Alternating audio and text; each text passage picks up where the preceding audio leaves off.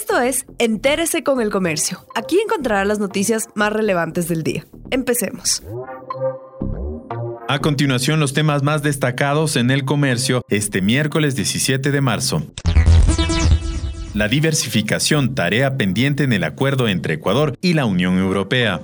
En cuatro años del acuerdo con la Unión Europea, el comercio entre ambos socios se diversificó y creció, pero los resultados se sostienen en productos primarios, por lo que el gran reto es la diversificación. El convenio entró en vigor en 2017 justo a tiempo antes de que el país se quede fuera de un sistema temporal de preferencias arancelarias que permitía el ingreso de un número limitado de productos ecuatorianos al bloque con cero aranceles.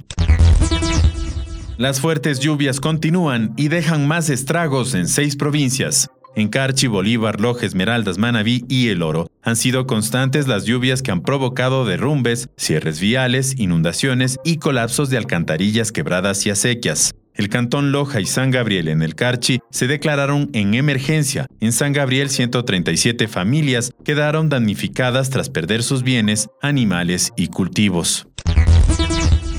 Arauz y Lazo iniciaron la campaña del balotaje en el sur de Quito.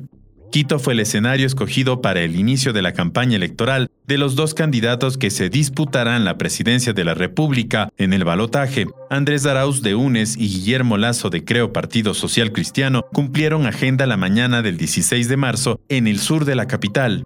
Arauz participó en una minga en la quebrada del barrio Venceremos 1 y después se reunió con unos 200 moradores del Beaterio. Lazo, en cambio, estuvo en Cutuglagua con representantes de la Unión de Organizaciones Indígenas, Mestizas, Montubias y Afrodescendientes residentes en Quito.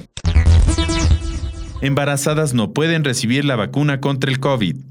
En Ecuador, las autoridades sanitarias descartaron la vacunación contra el COVID-19 de embarazadas y en periodo de lactancia. Ellas se suman al grupo de menores de 18 años, personas con inmunodepresión, ausencia de defensas, problemas de coagulación de la sangre, alérgicos y quienes ya se contagiaron. Sin embargo, organismos como el Centro para el Control y la Prevención de Enfermedades de los Estados Unidos indican que se puede ofrecer las fórmulas a cualquier persona.